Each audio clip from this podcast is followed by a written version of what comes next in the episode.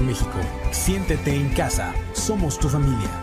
Recibamos con un fuerte aplauso la palabra de Dios.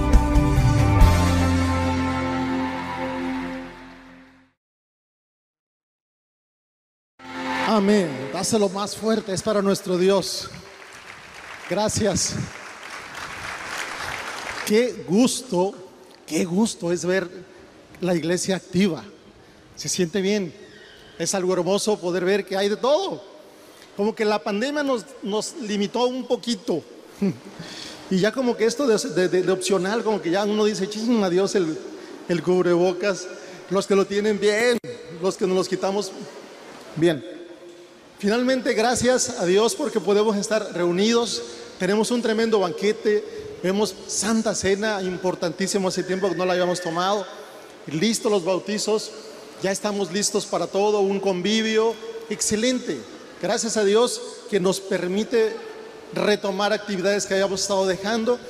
Porque da, hijo, da mucho gusto saber que está la familia de Dios unida. Vamos a tener una palabra muy importante hoy y está tremendo el tema. ¿Qué debería hacer cuando peco? Les pido un favor, oran por un servidor para que Dios hable el día de hoy. Gracias Dios por esta tarde. En el nombre de Cristo permite que la palabra de hoy sea dada por ti, que sea tu Espíritu Santo hablándonos a todos, Señor. Necesitamos escuchar de ti. Nos ponemos en tus manos y te damos muchas gracias en el nombre de Cristo Jesús. Amén. Bien, pues comentaba, qué bueno y qué gusto. Gracias a Dios, hace un 3 de junio del 95, pues llegamos aquí a la iglesia hace ya pues 27 años que llegamos a la iglesia. Y saben que les quiero comentar algo y lo, me nace de corazón hacerlo. Durante este tiempo, durante 27 años, eh, sí han pasado muchas cosas, o sea, son 27 años, y, y- y- afortunadas y desafortunadas. Afortunadas es porque esos 27 años han sido, sí, de mucha lucha, pero de, también de tremendas bendiciones a nuestra vida. Han sido 27 años que yo creo firmemente que lo mejor que me pudo haber pasado es haber conocido a Cristo Jesús. Lo mejor que me pudo haber pasado fue haber conocido a Cristo Jesús hace 27 años. Y efectivamente, como siempre lo decimos, no es color de rosa. Ha habido problemas, sí, muchos, bastantes. Situaciones bien difíciles, sí. Hemos pasado por momentos tremendos, sí. Pero ¿saben qué?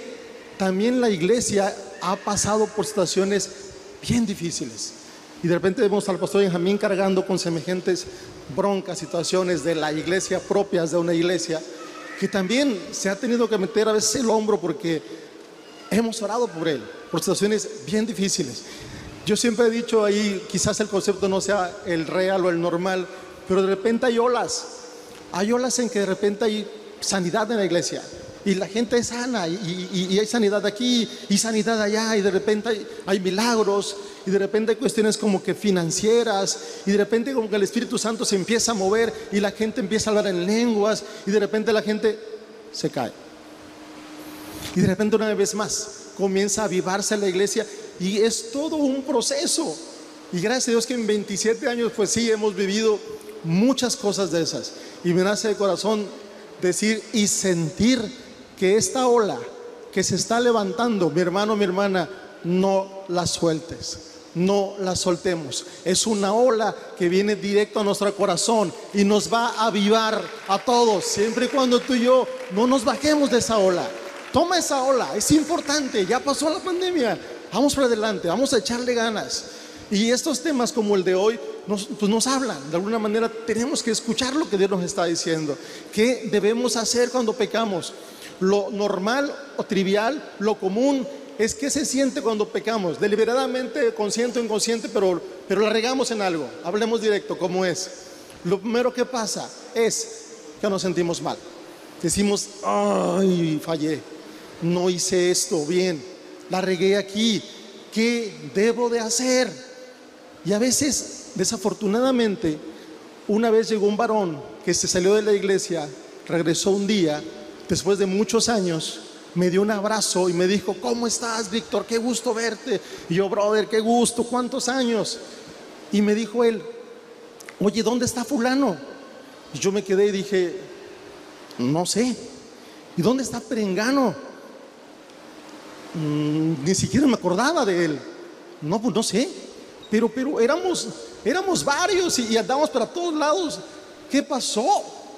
Te veo a ti, veo a Iván y los demás.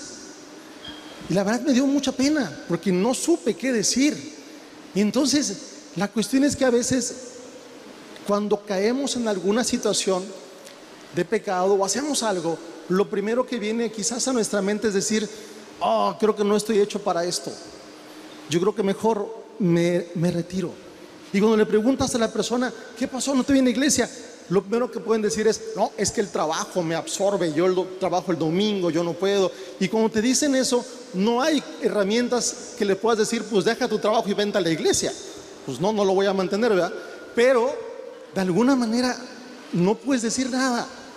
Y simplemente la gente se comienza a alejar. Y yo le decía a este hermano que lo que nos reencontramos, me decía, los voy a buscar a esos de antes y a ver si nos reunimos otra vez. Y le dije, va, vamos a intentarlo, a ver qué pasa. Lo curioso es que no hemos logrado mucho. Entonces, estos años han sido no fáciles, es lo que quiero decir hoy, porque están tomando decisiones. Hay gente que hoy tomó la decisión de tomar la Santa Cena y no la, quizás no la estaban tomando. Y de corazón dijeron, Dios, perdóname por lo que he hecho mal. Yo quiero tomar el cuerpo de Cristo, quiero tomar la sangre de Cristo representada en un pan y un jugo, pero lo quiero hacer libre. Y Dios se manifiesta. Y Dios limpia. Y Dios está ahí esperando. Y siempre digo esto, y le pintamos una sonrisa a Dios cuando hacemos este tipo de cosas. Qué padre poder echar un vistazo y ver que todos estaban comiendo el pan y el vino. Entonces estamos dando un paso de fe, creyéndole a Dios que Él nos está ayudando, bendiciendo, aunque nos pase esto. Amén. Amén. Aunque nos pase esto, Dios está ahí, firme, constante, aunque estemos de repente regándola. Vemos el primer versículo, Proverbios 27, 17. Dice la Biblia, para afilar el hierro, la lima, para ser mejor persona, el amigo. En esta versión nos habla de la importancia es también de acercarte a alguien. La estamos regando, no te quedes solo. A veces, quizás por, por, sentido común, por inercia, por reflejo, por reacción, lo primero que hacemos es irnos a la esquina y no recurrir a un amigo, a un hermano, a un pastor, a alguien con quien yo le pueda decir, sí, la regué, me siento mal, necesito que metas el hombro. A veces nos hace falta hablar, porque la primera reacción es quizás ir hacia atrás. Y lo que menos le gusta a Dios es precisamente eso, que demos un paso para atrás. Para Dios no existe eso, para atrás ni para tomar vuelo. Tenemos que ir siempre, siempre hacia adelante, no podemos. No podemos irnos hacia atrás.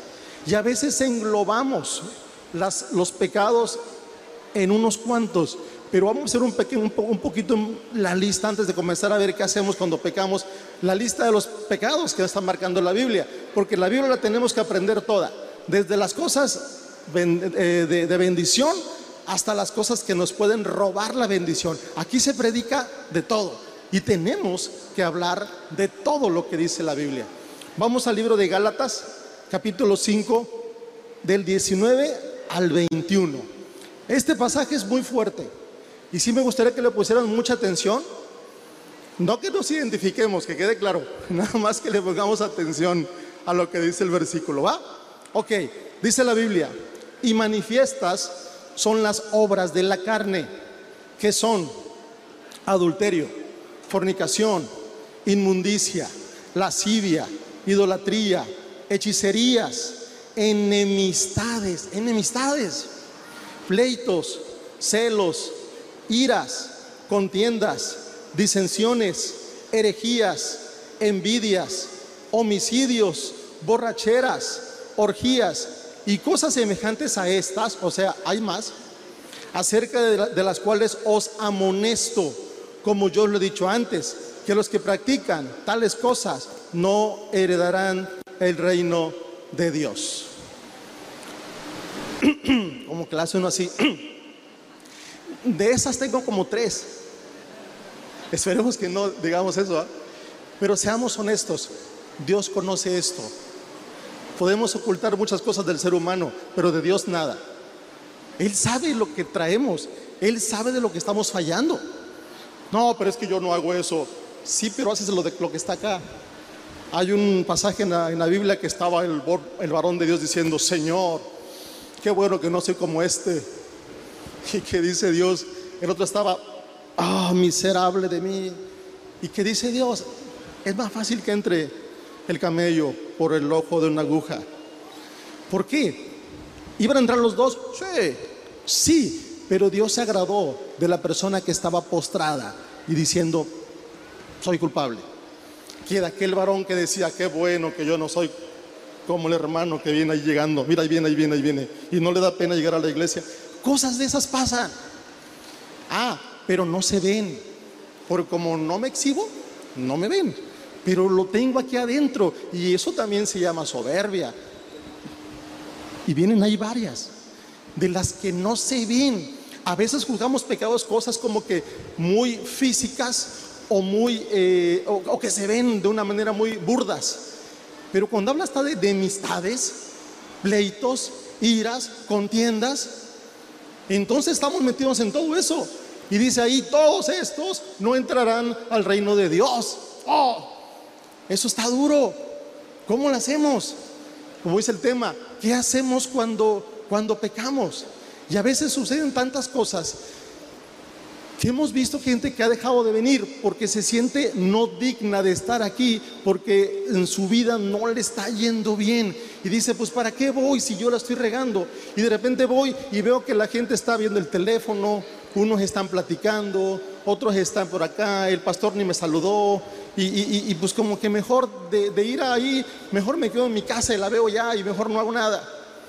Y hay pensamientos de ese tipo y hay personas que reaccionan a eso y dejan de acercarse y buscar a Dios. La pregunta es, ¿qué culpa tiene Dios?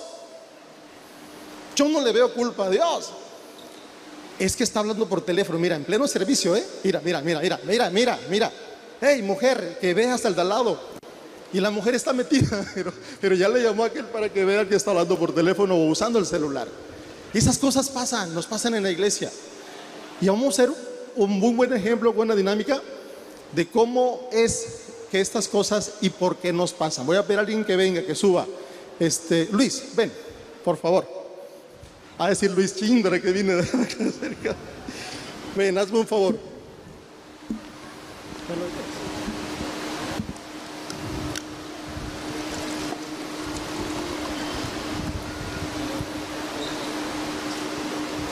Ay. ¿Estás listo? Luis no sabe qué vamos a hacer, pero vamos a hacer algo. Bien, en ocasiones hay esas cosas, esa crítica existe. Mira al de al lado, ni viendo a la iglesia bien, las manos las levanta aquí. En vez de que le haga así, el pastor pidió que aplaudieran y no aplaudió. Parece que no, pero esas cosas existen. Una vez le preguntaron a un pastor, ¿qué hago cuando pasan esas cosas? Y el pastor dio este ejemplo. Yo lo que voy a hablar con mi amigo Luis, mi hermano. Voy a pedirte un favor, Luis. Vas a tomar este vaso con agua, lo vas a hacer lo más rápido que puedas y vas a caminar, vas a dar vuelta a donde está la gente, hasta aquí, y vuelves a llegar aquí y lo pones en su lugar. No se puede derramar nada de agua, nada. Este no, este. No se puede derramar agua si se te derrama, tú sigue, síguele, pero tienes que hacerlo rapidísimo. Vamos, Luis. Rápido, rápido, rápido, rápido, rápido, que no se te pierda, que no se... ¡Ey, ey! Sigue, sigue, sigue. Tú puedes, tú puedes, Luis. Tú puedes, Luis. Ahí va Luis, ahí va Luis con su vaso con agua. Sigue, sigue, sigue. Y no se te riegue tanto, va a llegar vacío ese vaso. Adelante, Luis. Ok, ahí viene Luis con medio vaso, pero viene, eso es lo importante. Perfecto. Vamos a dar un aplauso fuerte a Luis, por favor. Ok, aquí que.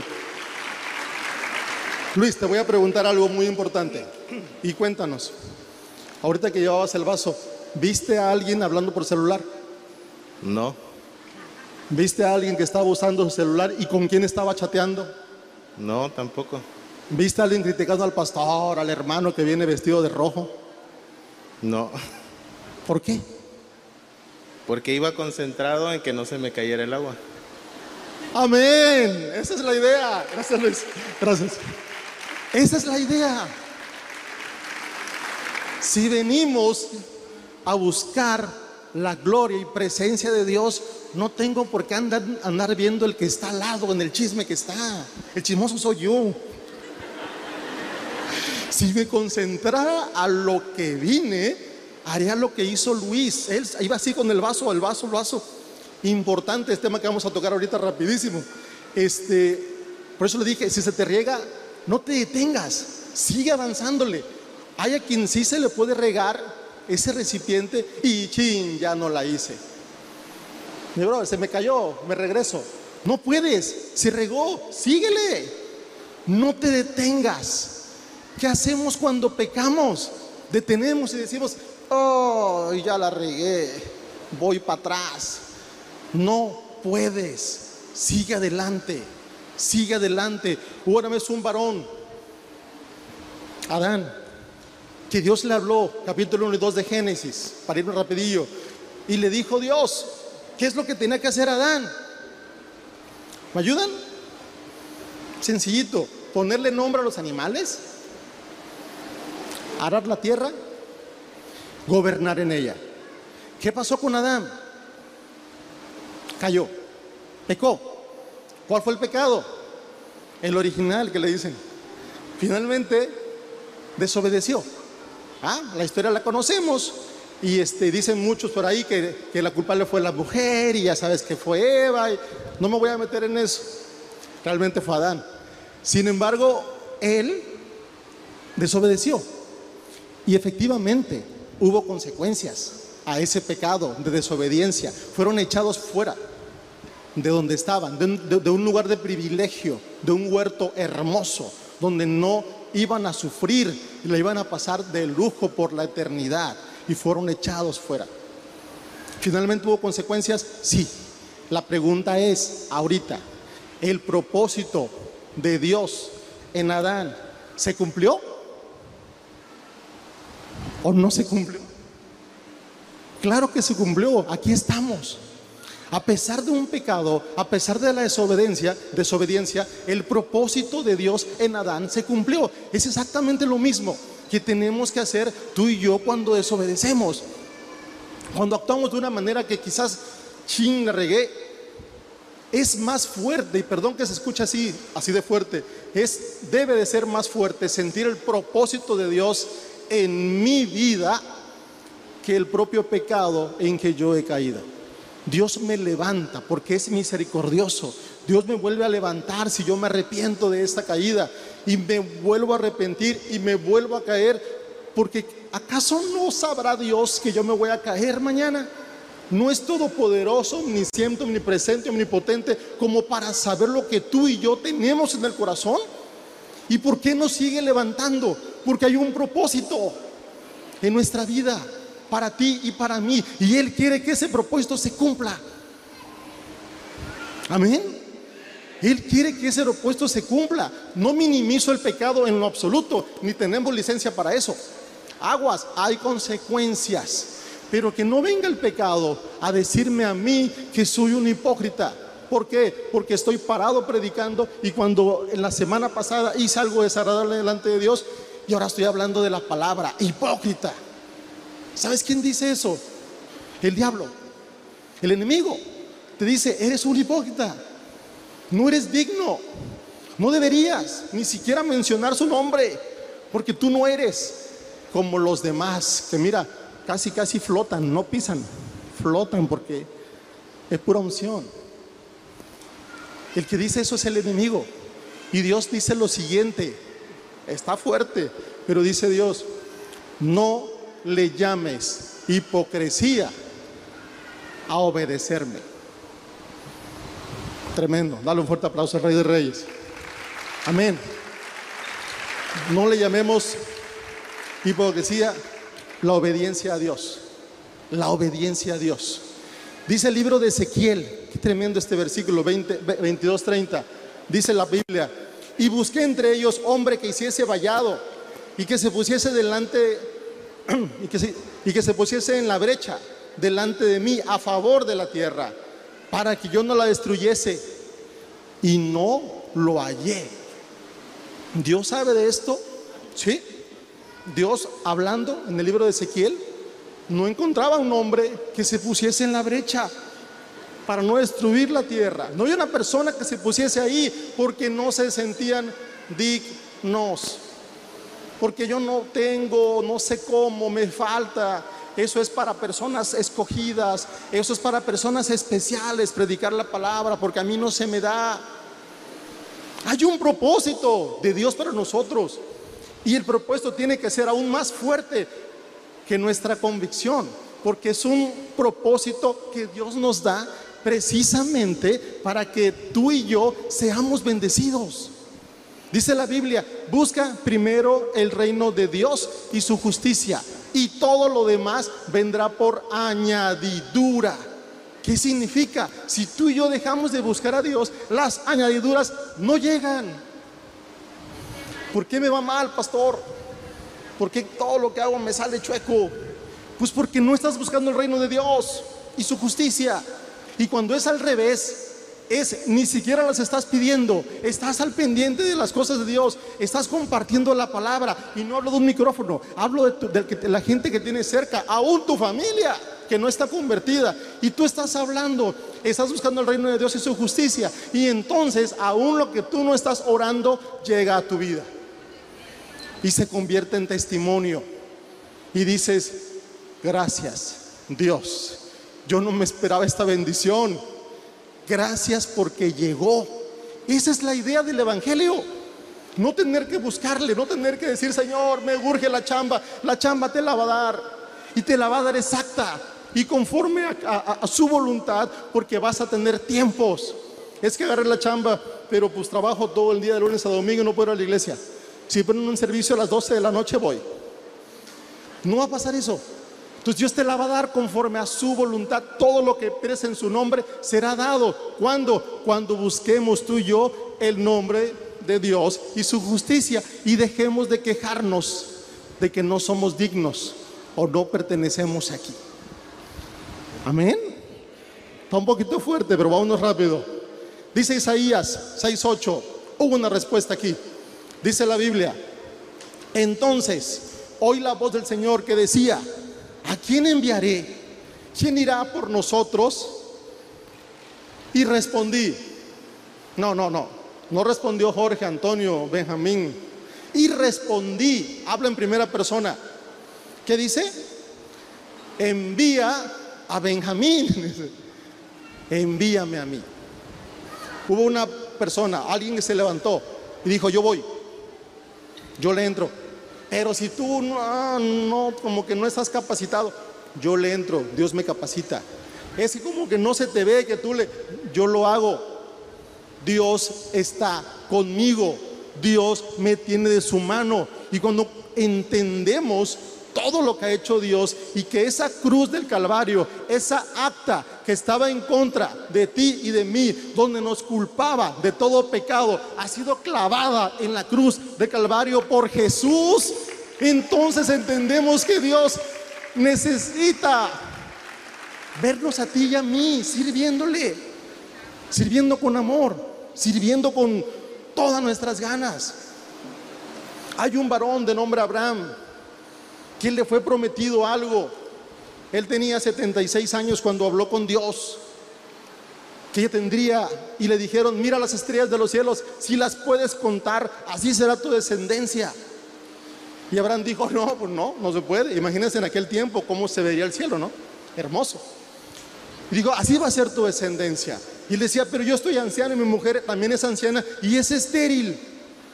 Y su mujer se rió y dijo, eh, Abraham, y sin embargo, pasaron algunos años, alrededor de 12 años, y en la desesperación de no ver, esa es otra parte del tema, la desesperación de no ver, hacemos cosas que no tendríamos que hacer.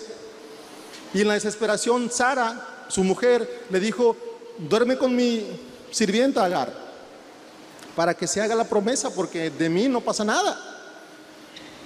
Y ni tarde ni perezoso, Abraham se acercó y tuvieron un hijo de nombre Ismael, pero de repente sorpresa, también estaba embarazada Sara, poco tiempo después.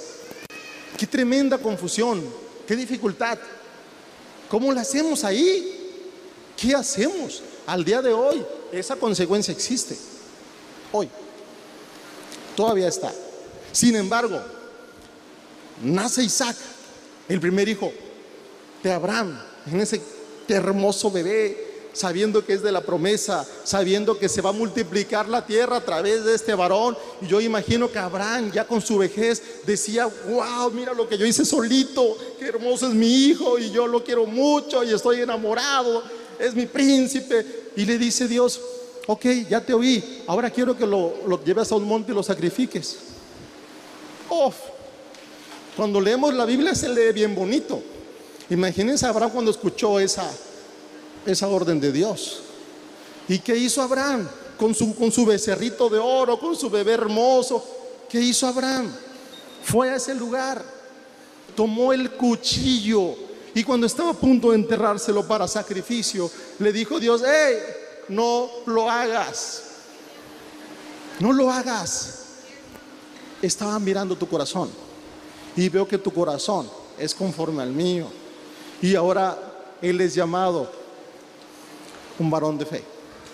Amén. Dale un fuerte aplauso al Rey de Reyes. Finalmente Dios haciendo una obra tremenda en Abraham. Sigue siendo el padre de la fe. Y dice, benditas serán todas las simientes de la tierra a través de Abraham. Y aquí estamos, tú y yo, a través y desde Abraham. Aquí estamos tú y yo firmes y constantes buscando las cosas de Dios. Y después llega un hombre que se llama David. Y ese hombre desde que era, bueno, desde, que era niño, él ya peleaba con bestias del campo para cuidar sus ovejas. Él ya estaba en acción cuando fue escogido. Él ya tenía power.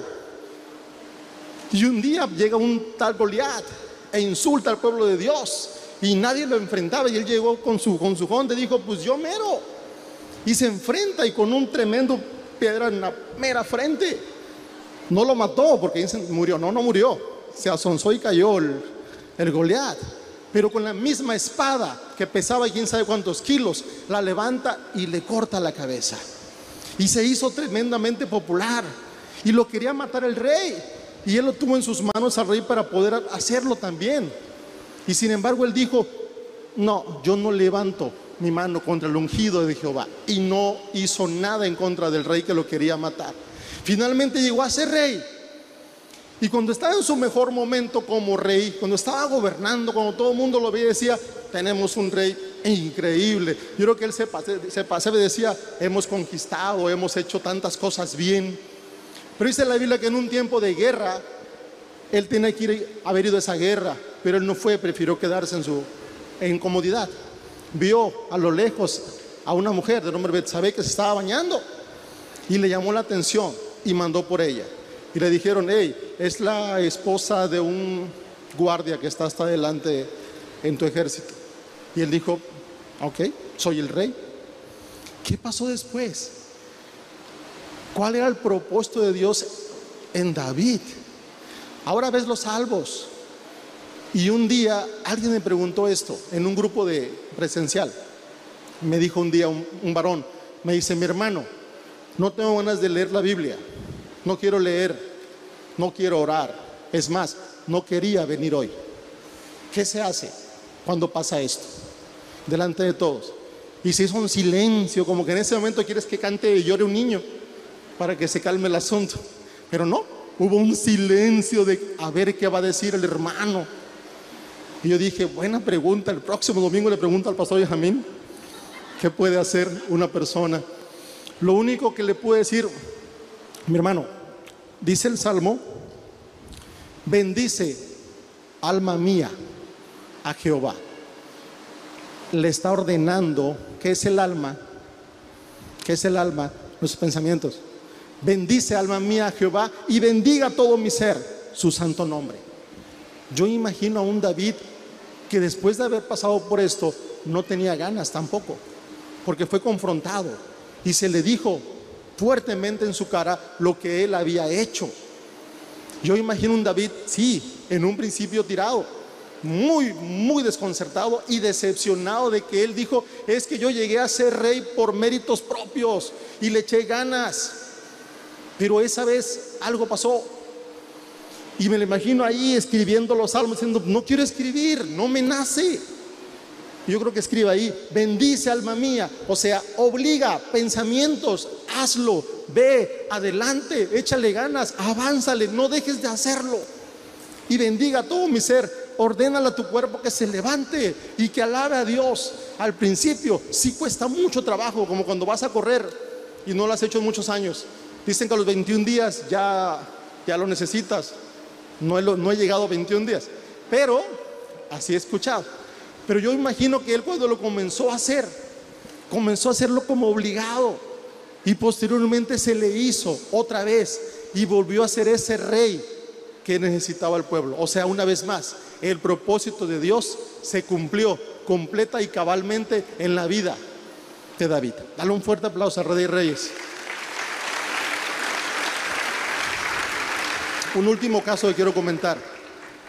La Biblia menciona acerca de la llegada de Jesús y tomó a sus discípulos, esos doce, doce, alrededor de tres años. Pero hubo uno que era muy valentón, era muy, muy bravo. Era, dicen que era guerrerense, no sé, no estoy seguro. Eh, pero bueno, sí le gustaba, decía, Jesús, lo que me digas. Iba a decir arre, pero eso es del norte. Y un día le dice Jesús, me voy a ir, me van a arrestar. Y él dice, no, ¿quién lo va a hacer? Sobre mí que pase. No dice la Biblia así, pero lo estoy haciendo un poquito exagerado. Pero me lo imagino así, diciendo, no, eso no va a pasar. Yo estaré contigo hasta el final. Y, se puso Pedro en un, modo, no pasa nadie, te lo aseguro. Y le dije a Jesús, Pedro, Pedro, Pedro, antes de que, amanezca, me vas a negar tres veces. Me imagino Pedro diciendo, claro que no, ¿con quién estás hablando? Llevamos tres años juntos y nunca te he dejado.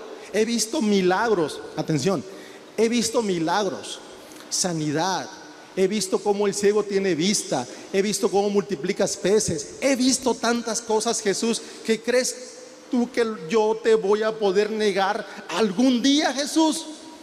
No me hables de eso, eso es imposible. Claro que no te voy a negar. Y cuando llegan a arrestar a Jesús, él saca su espada a Pedro y le corta una oreja Malco. Y Jesús le dice, hey, no hagas eso, Pedro. No te enseñé eso en tres años. No es con violencia, no es con espada. Y Pedro todavía seguía, yo imagino que en, en la adrenalina de que el que venga también le corto la otra. Pero arrestan a Jesús. Y yo no sé si en ese momento, yo no lo sé, no lo menciona así la Biblia, quizás al ver cómo estaban tratando a Jesús, cómo lo estaban golpeando, yo no sé, yo no sé qué es lo que Pedro vio, pero alguien se acercó y le dijo, hey, oiga, no, no, no eres tú de esos con los que estaba Jesús, yo parece que te vi. Y él inmediatamente por inercia dice, no, me, me confunde. Y se mueve de allí. Y regresa y le vuelven a decir, oye, espérame, tú eres de los de ellos, de esos cristianos que dicen que, no, yo no soy. Y se voltea. Y una persona mayor le tiene que decir, hablas como Él, caminas como Él, eres de ellos. Y vuelve a decir, no, no lo soy, usted me confunde. Y en ese momento el gallo canta tres veces tenemos una idea, yo creo que nadie, lo que en ese momento sintió Pedro, yo creo que lo más horrible de la vida ha de ser negar a Jesús. Hemos hecho cosas todos no, no gratas y no bonitas delante de los ojos de Dios. Negar a Jesús, yo creo que Pedro sufrió una noche la más triste de toda su vida, haber negado a Jesús. Finalmente Él muere en la cruz, Jesús. Y finalmente, después de un tiempo, y la orden de Jesús era de que no, no, no, no se dispersaran. Y un día, imagínate esto, mi hermano, un día se reencuentra con Jesús y Jesús le dice, Pedro, tú me amas. ¿Qué dices en ese momento? ¿Qué puedes decir? Pedro, tú me amas. Y Pedro dice, tú sabes, pero ¿cómo si acabo de negarlo? ¿Cómo le dices a Jesús eso? Y sin embargo le dice, sí, te quiero. Y le dice, Pedro, ¿me amas? Sí, sí te quiero. Por tercera vez, Pedro, tú me amas. Y le dice, sí, yo te amo. Entonces cuida y pastorea mis ovejas, porque ese era el propósito que Pedro vino a cumplir a esta tierra. Y sin embargo, él había hecho algo muy tremendo en contra de Dios. No sé, pero imagínense a los demás apóstoles cuando se juntaban y lo miraban quizás y tal vez, no lo sé, pero que tal vez decían, el valiente lo negó, ¿qué de nosotros? Yo no sé si había críticas, no lo sé, pero no lo dudo. Y sin embargo, el propósito de Dios en su vida estaba ahí. ¿Y saben quién fue el primero que se levantó para hablar a público a cinco mil personas? ¿Saben quién fue? Él, Pedro. Un día se levanta cuando todo el mundo estaba achicopalado se levanta y comienza a predicar de tal manera que en Hechos 1.8 dice que cayó sobre toda la gente que estaba ahí el Espíritu Santo sobre como lenguas de fuego y la gente comenzó a hablar en lenguas y hubo el primer tremendo mover de la iglesia de Dios llegando a través de las palabras de aquel que lo negó en su momento. Dios necesitaba que el propósito que tenía Pedro fuera ese. Un hombre no letrado, hablando la palabra de Dios con vehemencia, con poder, con unción, con ahínco, hablando de las cosas de Dios y la gente fluyendo en lenguas, manifestándose el Espíritu de Dios. Todo eso no iba a pasar si Pedro se hubiera quedado tirado. Si el propósito de Dios en Pedro no hubiera sido. Obviamente, Dios busca otro, ¿eh? eso sí. Pero para Pedro, esa era el propósito de él. Hubo otro varón que estaba ahí, de nombre Judas. Él era ladrón, dice la Biblia. ¿Y qué diferencia hay entre ambos? En que en cuanto se dio cuenta que hizo mal, dice la Biblia que se sintió mal. No se arrepintió, se sintió mal. Y tomó la decisión falsa y se ahorcó y se murió. La diferencia es cuando hacemos algún mal, pero nos arrepentimos con todo nuestro corazón. Y entonces, y entonces la promesa que Dios tiene para ti y para mí no se hace menos, se hace más. Amén. Dale un fuerte aplauso, Rey de Reyes y Señor de Señores.